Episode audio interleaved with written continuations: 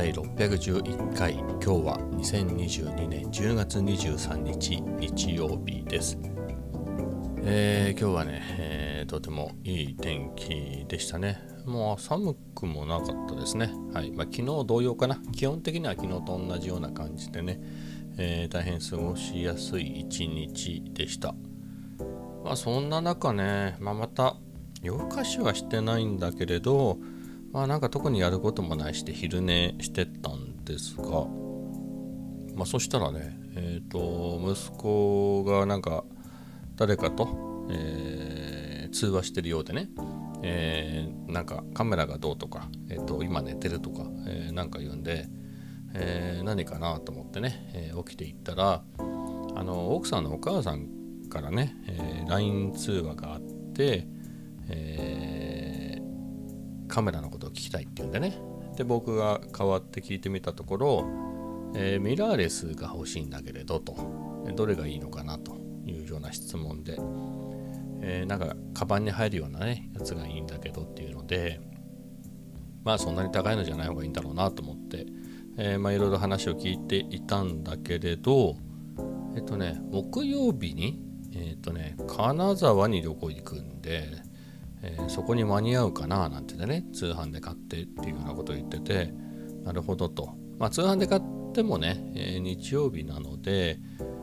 まあ時間的に午後だったのでまあ明日はともかく明後日ぐらいにはね届くだろうし間に合うかなと、まあ、火曜日ぐらいにはね、えー、来るんで間に合うんじゃないかなとは思ったんだけれどあの使い方を覚えなきゃねいけないし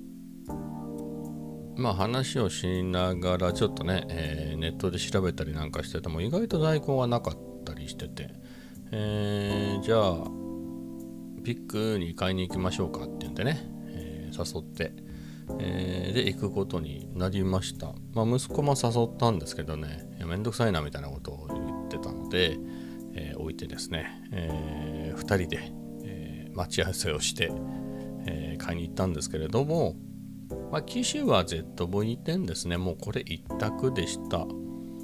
他がないんですよね、実際ね。どうないかっていうと、値段も、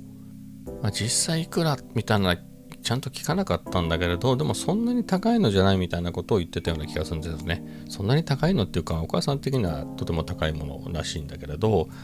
あのー、ね、カバンに入るっていう段階で、今時のミラーレスで、まあ、カバンに入らないやつもないような気もするけど、でも言ってるイメージってすごいちっちゃいやつだろうなと思って、えー、で、行くと、あのー、まあ、メジャーで言えばね、ソニー、キャノンかなとは思うんだけれど、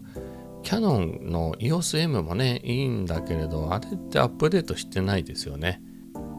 えー、となると EOSR10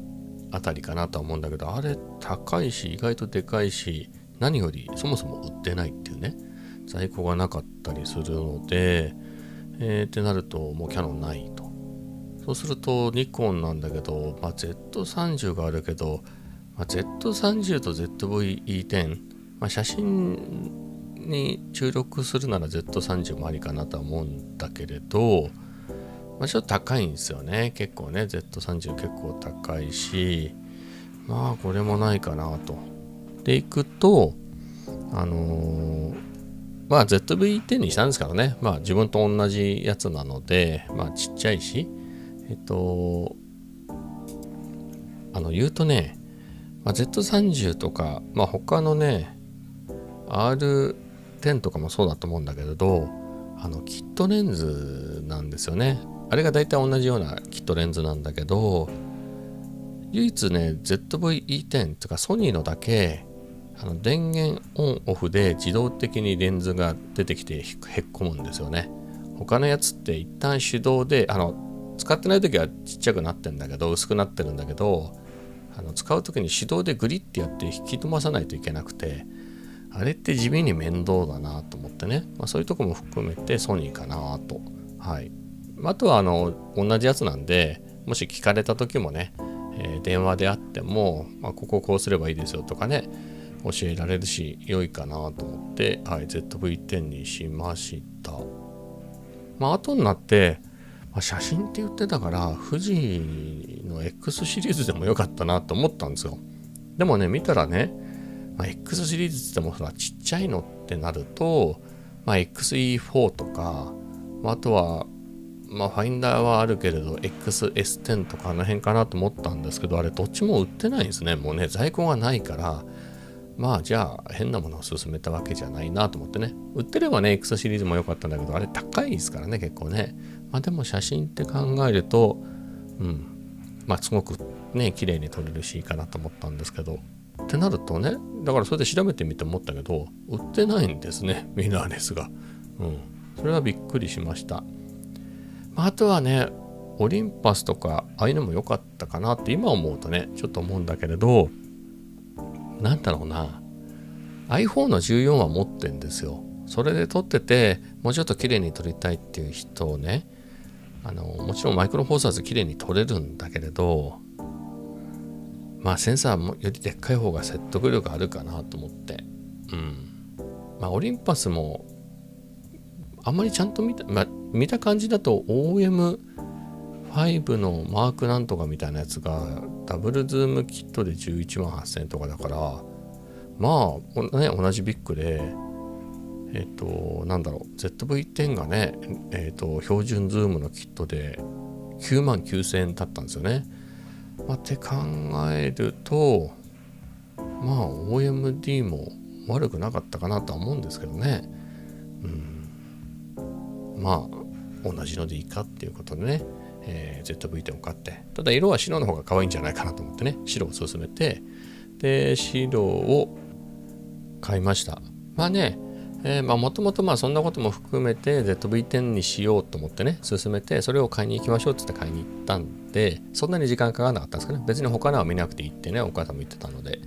えー、だったんですがまあレンズキット買うならねえっ、とメモリカードもビッグとかで買うと高いでしょ？で Amazon とかで買うとねあのいや全然僕も Amazon で買ってるんであれなんだけどあのー、すぐに使えないじゃない？メモリカードないから。えー、そういうわけでね、えー、スペアで持ってるね、あのサンディスクの64ギガ、えー、の V30 のカードがあるんで、えー、それを上げようと思って。あとはレンズキットね、今レンズキットついてきたレンズじゃなくて僕あの 11mm の方を使ってるんでレンズキット用に買ってつけてるプロテクターをね、えー、上げようと思ってあれもビッグで買うと結構するんでね。Amazon とかだと安いけれどというわけで、えー、それを用意してね持って行ってて。で、まあ、ビッグでね、じゃあ買いま、あの、保護フィルムだけ買ってね、えー、お支払いってなったんですけど、あの、お母さんがね、ポイントカードはね、ビッグ行かないから持ってないって言うんで、あ分かりましたってんでね、じゃあ僕にポケットつけてもらって、えー、別にポイントをもらおうと思ったわけじゃないんだけどね、まあ、一旦つけて、えー、それで、支払いになってね、じゃあ僕がポイントカードを出すわけですよ。で、ポイントつけてもらって、支払いお母さんなのね。これがもう、事情は分かんない人お店の人もね。だからもうどう見ても50のおっさんが年老いた母親に、えー、カメラを買ってもらってるっていうね、えー、かっこ悪い風景に見えてましたね。はい。まあ別にそこまでお店の人も気にしないからと売れりゃいいかなと思うんであれ考えすぎかもしれないですけどね。はい、まあ、そんな感じになってましたね。はい。でね、えー、買った後設定とかしなきゃってんでね。あのー、コンパでね、あそこ Wi-Fi あるんで、あとまあ大体ちょっと高めなんで空いてるんで、ちょっとそこで設定しましょうって言ってね、えー、行って、で、まあコーヒーね、え、ー、とジンジャーエールを、えー、頼んで、まあ、それでね、セットアップをしたんですけれど、あの新しいカメラってね、そもそも充電されてないんですよね、バッテリーが。えー、ですので、えー、そのためにね、僕、自分の ZV-10 を持ってきていたので、まあ、それをバッテリーね、フル充電してあるバッテリーを、えー、一旦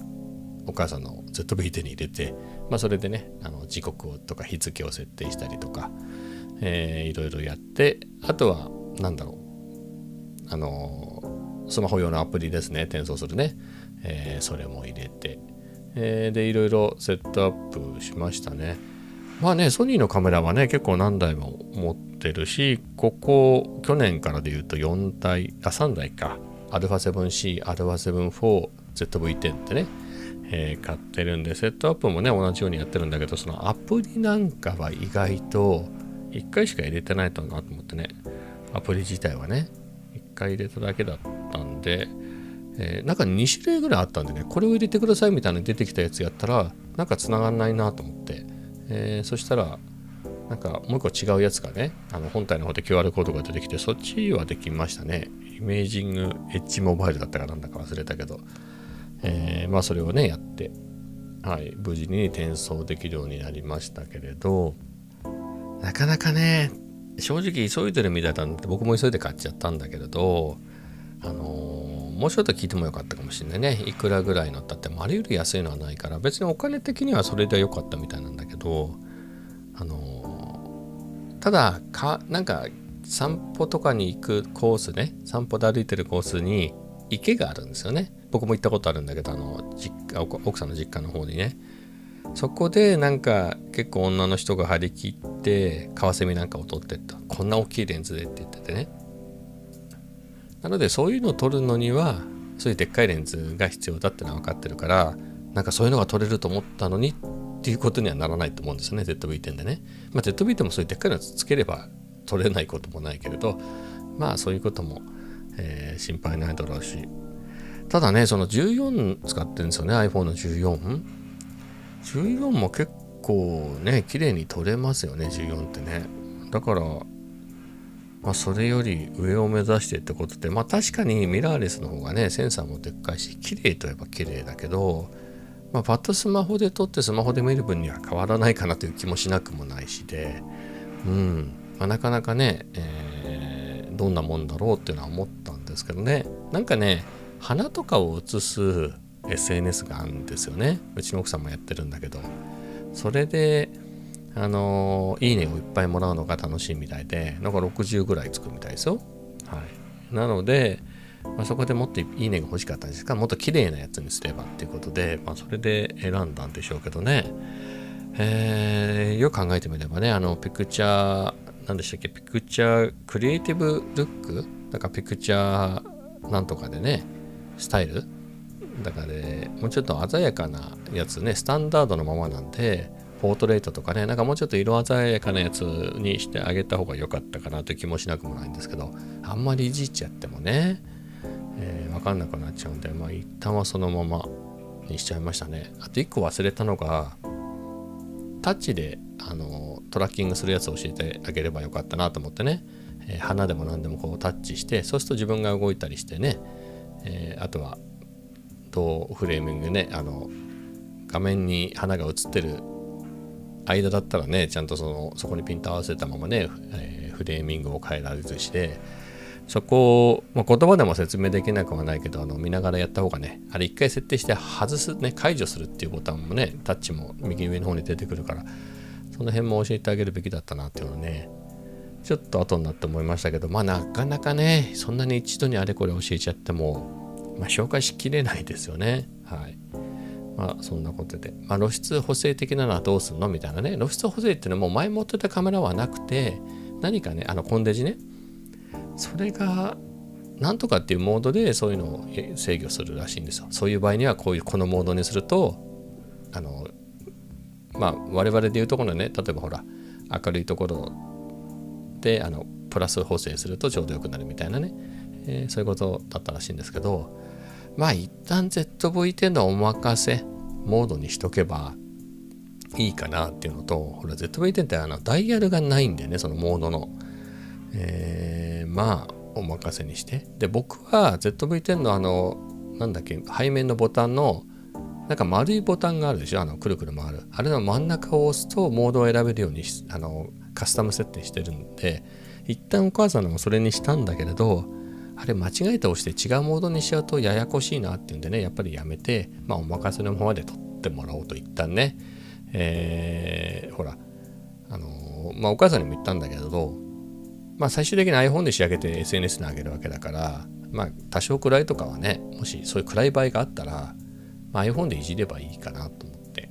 うん。まあそうそういうので一旦ね。間違いなく取れるっていうのを優先してまあお任せにしてね。まあそれで慣れてからでいいかなと思うんですよ。こうそういう時にこう言った方がいいよとか。あの露出補正ってあの富士とかだとあのちゃんと露出補正専用のダイヤルがね機種によってはあってあのそこでほらプラス1とかマイナス1とかマイナス2とかねちゃんと書いてあるからまあ比較的気づきやすいんだけどソニーとかってそれは別に露出補正のダイヤルじゃなくて露出補正に割り当ててもいいよっていうダイヤルなんでね。α7-4 もそうだし ZV-10 もね。っていう時にあれ触るでしょ？あそこ触っちゃうでしょ？余裕で。普通に。ロックされてるわけじゃないから、えー、っていう時に気づかないうちに触っちゃってね。なんか変に明るくなった変に暗くなったっていうのもあれ意外としんどいですよね。あの僕らでもねあれ撮っててもなんかおかしいなと思いつつあのそのまま撮っちゃってよく考えたら露出がとかねそういう時ってあるんですよ。液晶ちっちゃいからよく見えないし。でお母さんだってねもうもっと老眼が進んでるからあの露出がプラスになってるマイナスになってるみたいなの多分見えないと思うんで、まあ、そういう点からも、うんまあ、お任せモード一択かなっていうことでね。はい。まあそんな感じにしました。まあね喜んでもらえるといいですけどなんか今日は興奮して眠れないなんてね言ってましたね。はい。まあそんなところでした。でねまあ一緒に帰ってね、えー、そんなに遠くはないんですよ。ただ電車でね何駅か行ったとこに住んでるんでまあ途中までね行って。僕はいつもの散歩コースのちょっとねそれだと距離が足りなかったんで、まあ、片道分ぐらい歩こうかなっていうことでねえー、まあ新松戸まで行って、えー、コーヒー飲もうかなとも思ったんだけどまあ飲んできちゃったんでね。まあいいかってことで普通にあの猫ちゃんをチェックしようと思ってたらねチャトラがいなかったんですよ。チャトラもいないなと思って、えー、ね、美容室の両脇の駐車場にいるんでねどこにもいないなと思って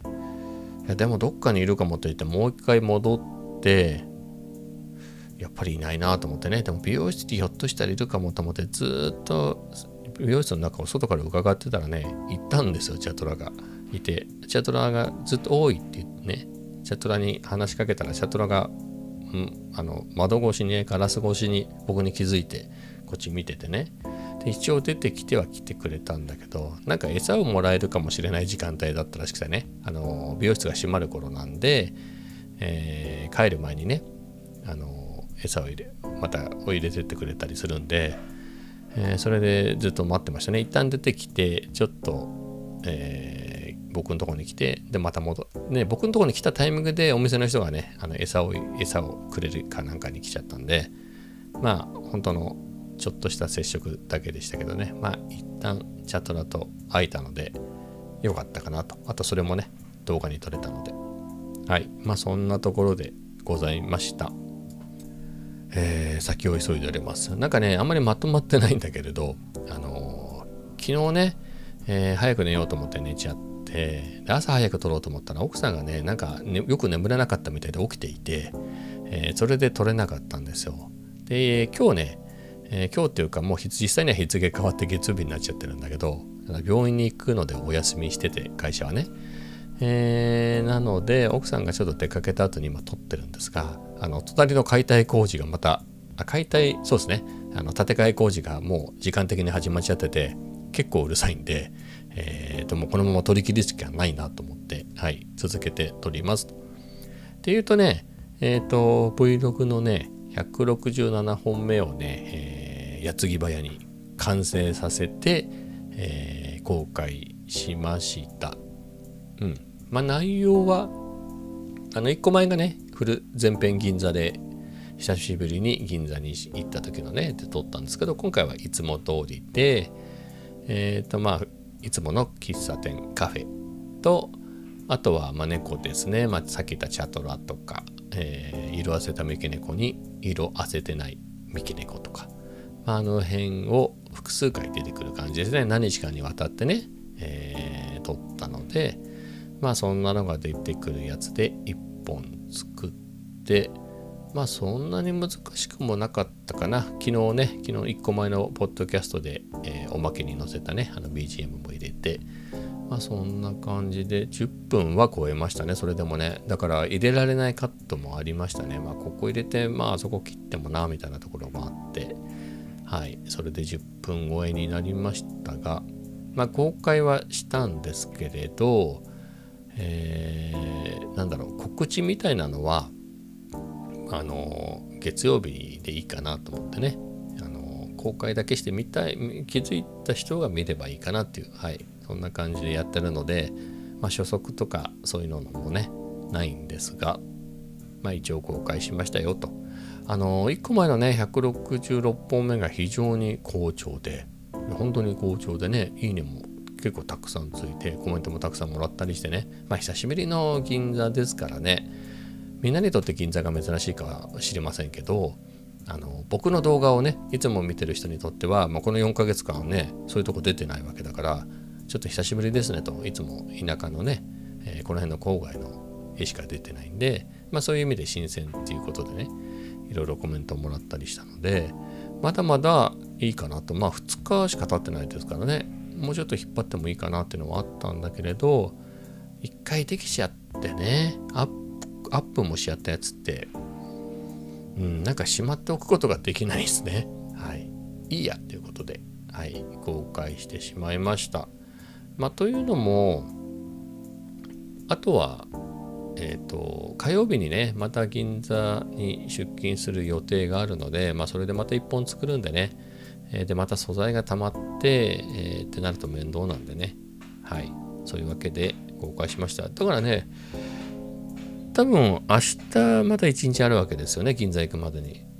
で明日にまた取ってあとは今回使わなかったねカット別にいらないカットだから使ってなかったわけでもないしそういうのも集めたりもしくはねそれこそ開封でハードディスクだとか今喋ってるマイクとかのあれも入れたら